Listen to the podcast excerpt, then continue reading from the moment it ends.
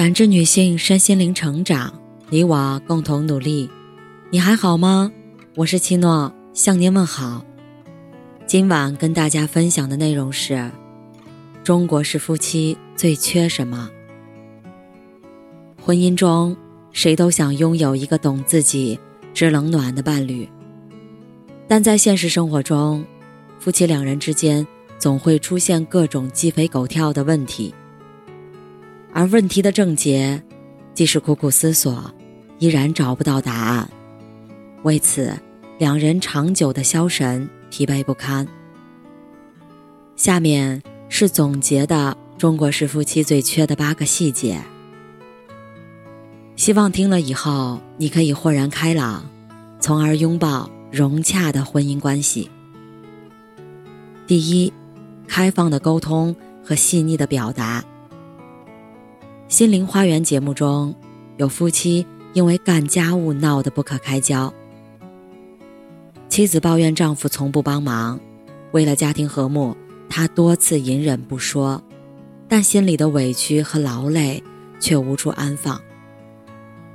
当丈夫知道后，无辜的反问：“你又没说，我以为你喜欢收拾。”丈夫的反驳。瞬间激起了妻子的怒火，他愤怒训斥道：“以前一说就吵，要不是为了孩子，你以为我愿意忍你？”心理学家张一云一针见血的指出：“你用忍耐代替沟通，问题不但没解决，反而沉积了下来，两人的隔阂也越来越深，这不是更得不偿失吗？”其实，婚姻中百分之九十五以上的矛盾可以通过沟通解决，另外百分之五则需要更多的沟通。张一韵还分享了自己二十一年幸福婚姻的秘诀。每次她想让老公干活时，就可怜巴巴地说：“你看怎么办呢？东西太多了，我收拾不完。”一见他撒娇示弱。张一云老公就立马投降，好好好，傻丫头，我来吧。于是，一场暗流涌动的较量，变成了你在闹，他在笑的温情脉脉。所以，甜蜜的沟通是生活的润滑剂，细腻的表达更是情感的催化剂。第二。和婚前一样用心的相处。知乎有人问：“中年夫妻最大的问题是什么？”有个高赞回答：“简洁却扎心，不够用心。”他们的相处不像夫妻，而像室友凑在一起搭伙过日子。丈夫忙于工作，妻子疲于照顾孩子，无暇顾及对方，说的最多的是。吃啥随便，嗯嗯，我没空。国际著名作家约翰贝曼也曾有过类似的烦恼。那时，他和妻子各自忙于工作，满世界跑，夫妻关系日益冷淡。一次给车做保养，贝曼忽然悟到：我们每隔几个月就要保养车子一次，婚姻比车还珍贵。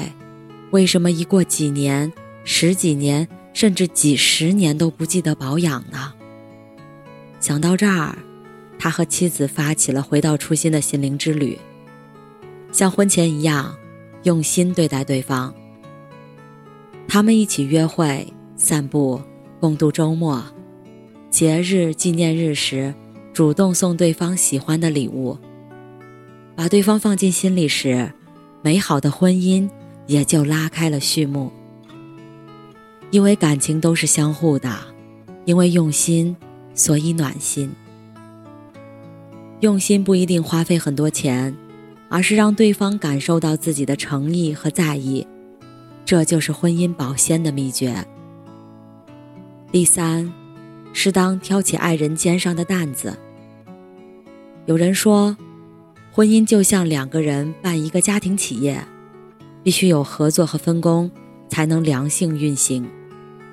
纪录片《幸福定格》中，吴女士和先生是典型的男主外女主内。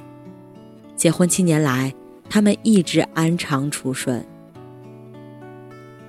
可是女儿出生后，打破了原有的平衡。你不要每天都喝酒，晚上叫不醒。孩子太吵，睡不好，喝点酒好睡。睡不好，我每天夜里三小时换次尿片，两小时喂一次。我想尽办法不让孩子影响你，可是我做了所有事儿，只是叫你帮下忙，你就这样。我睡不好，影响工作，你给我点私人空间。莫名的有些心酸。他们尽管分工明确，可每个人都有不得已的苦处。主内的想要分担，主外的想要理解，似乎谁都没错，却剪不断，理还乱。庆幸的是，争吵完后，他们开始直面困扰，尝试着弹性分工。我帮你分担家务，你理解我在外的辛苦。正如苏欣说的，婚姻就像双人舞，你进一步，我退一步，如此才能不断跳出优美的舞步。灵活担当家庭责任是夫妻关系和谐的前提。一个家有责任，也有换位，有争吵，也有协调。第四，给生活找乐趣的动力。每个人的生活都是昨天、今天和明天的重复叠加，但有人索然寡味，有人却兴致盎然。他们最大的区别不在于物质的丰富，在于精神的丰盈。精神丰盈的人善于发现生活中的乐趣，每天都能感受到确切的幸福与满足。《浮生六记》中，云阳。被誉为最可爱的女人，她总能在平淡中发现美好，琐碎中找到闲趣。走在路上，见到造型精致、色彩奇特的石子，他就一块块的捡回家，放在长方盆里，垒成别致的假山。再用河泥种上白萍和鸟罗，韵味不输达官贵人家的花圃园林。日常的瓜果蔬菜，看似庸长寡淡，他却自制梅花盒，一盒六色菜，打开后状似梅花，把粗茶淡饭吃得妙趣横生。正如村上春树所说：“没有小确幸的人生，不过是干巴巴的沙漠罢了。”真正让生活不快乐的，不是生活本身，而是自己没有找乐趣的动力。乐趣不在大小，里面满满都是对生活的欣喜。正是借助这些小情趣，爱在心中才能一直温热滚烫。第五，主动的自我成长。网上有句很火的话：“就算你嫁给世界首富，也不要放弃自我成长，因为夫妻就像上楼梯，你不努力一起爬。”他迟早会遇到另一个人，但现实生活中，很多人婚后都有这样的心理：就这样吧，就这样生活吧。于是放弃个人成长，当婚姻出现裂痕时，才发现感情早已面目全非。作家刘娜讲过读者梅的婚姻故事，梅为了老公的事业。决定辞职回家当全职太太，相夫教子，伺候老人。她把生活安排的井井有条，家庭未来也计划的妥妥当当，唯独没有料到老公会背叛。那时梅四十岁，结婚二十年，没哭过、闹过，甚至以老公的前程威胁过，却被老公嘲讽：一个家庭主妇还能翻天。两人之间没有了丁点儿的感情交流。认识刘娜时，梅已经过了九年感情守寡的日子。刘娜问他：“你有没有自己的爱好或梦想？”梅愣了。迷失的他在刘娜的开导下，艰难地走出自我桎梏的怪圈，开了一家私人定制服装店，还重拾写作的爱好。如今的梅，穿着长裙，烫着卷发，靓丽的像一株骄傲的腊梅，迎风昂扬。事实证明，婚姻看似是两个人的结合，其实质还是自我成长、自力更生。就像宋丹丹说的：“女人到最后都是嫁给自己，幸福与否，完全取决于你。不停止自我成长的人，无论婚前婚后，都能活成一道光。”第六，必要的边界意识。心理学家做过一个实验，在一个空旷的图书馆里，他拿一本书。径直坐在独自看书的被实验者旁边。经上千次测试发现，所有被实验者无一例外的选择了离开或者换远一点的座位。甚至有人直接质问心理学家：“你想干什么？”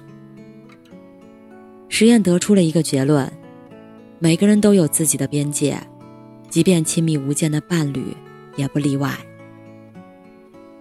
夫妻间保持适当的边界感，既是对彼此的尊重，也是婚姻长久的必修课。电影《消失的爱人》中，女主艾米是个控制欲极强的人。她想方设法把 Nick 改造成理想爱人，不允许他有自己的个人想法。改造失败后，气恼的艾米决定消失，投奔前男友。不料。前男友比艾米的控制欲更强，看电视、喝奶昔等小事儿都要按他的意愿来。无法忍受的艾米离开了前男友，回到了 Nick 身边。但他依然积习不改。Nick 苦恼地说：“我们相爱，但现在我们做的一切都只是尝试控制对方，没有自己的个人空间，不断伤害彼此。”是啊。不懂尊重、没有边界的情感，注定是一场磨难。而真正美满的婚姻是保持一层纱的距离，既亲密有间，又唇齿相依，能让爱上瘾，能让爱上瘾，但不会上锁。第七，亲密的互动，望你真摄，吻你万千。情长纸短，还吻你万千。每每翻开邓颖超和周总理的婚姻故事，总会被他们缱绻的深情触动。回看他们亲密互动的场景，只要两人在一起，定是手牵着手。有一次，周总理出国访问回来，刚进客厅，邓颖超就说：“老头子，你可回来了，你得亲我一下。”周总理哈哈一笑，张开大手，抱着邓颖超，啵儿的亲了一下。原来周总理国事访问时，与访问国总统夫人拥抱贴面，这才有了邓颖超撒娇索吻的一幕。其实婚姻就像泡热茶，不管当时如何沸腾，终究会变凉。只有时时加热，才能历久弥新。二零二零年，关系研究杂志一项研究表明，拥抱和亲吻可以刺激人体产生催产素。催产素能有效消除紧张、缓解压力、增强安全感、传递信任和爱意。诚如心理学家帕姆斯帕尔所说：“早晨上班前的拥抱和亲吻，让人一天都回味无穷。”一个爱意的拥抱，胜过千言万语；一个温柔的亲吻，融化岁月沟壑。第八，深层次的交流。媒体人悠然讲过一个故事：结婚三年后，他发现一切都和原来设想的不一样了。婚前，她和老公常常坐在沙发上聊天，天南海北。什么都能聊。那时感觉两个人的心贴着心，彼此懂得。可婚后没多久，柴米油盐和孩子成了生活的主战场，一下子从二人世界变成一整个家庭世界。曾经海阔天空的闲聊，关于人生观、世界观和价值观的认知探讨，早已成了过去时。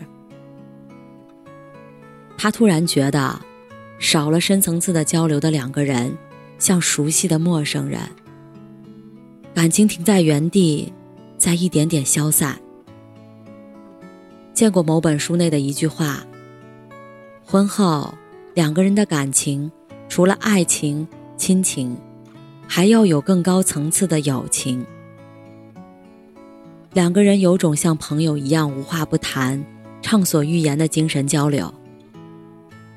能够做到深度交流，代表着两人未曾中断个人成长，在交流中更懂对方，感到灵魂的契合。看过一个采访，有人问浙大心理学博士陈海贤教授，如何经营婚姻才能幸福美满？陈教授风趣的答道：“把择偶当做投资，把婚姻当做创业。”投资是寻找有成长性、有潜力的优质项目，但创业不同，创业意味着这个项目是自己的，必须不断增加投入，主动优化，甚至包括改变自己，以便他向着更好的方向发展。投资只是选择，但创业却是行动。所以，用投资的眼光寻找爱人。用创业的行动经营婚姻，人生何愁不幸福？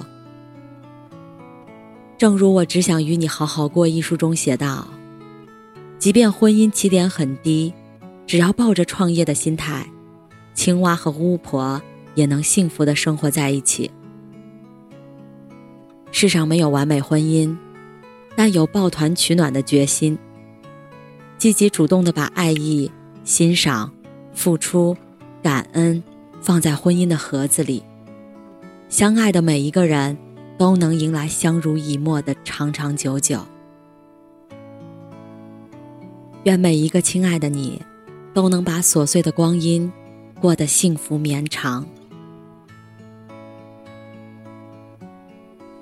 感谢您的收听和陪伴，如果喜欢，可以关注我们的微信公众号“汉字普康好女人”。浦是黄浦江的浦，康是健康的康。添加之后，您还可以进行健康自测。我们下期再见。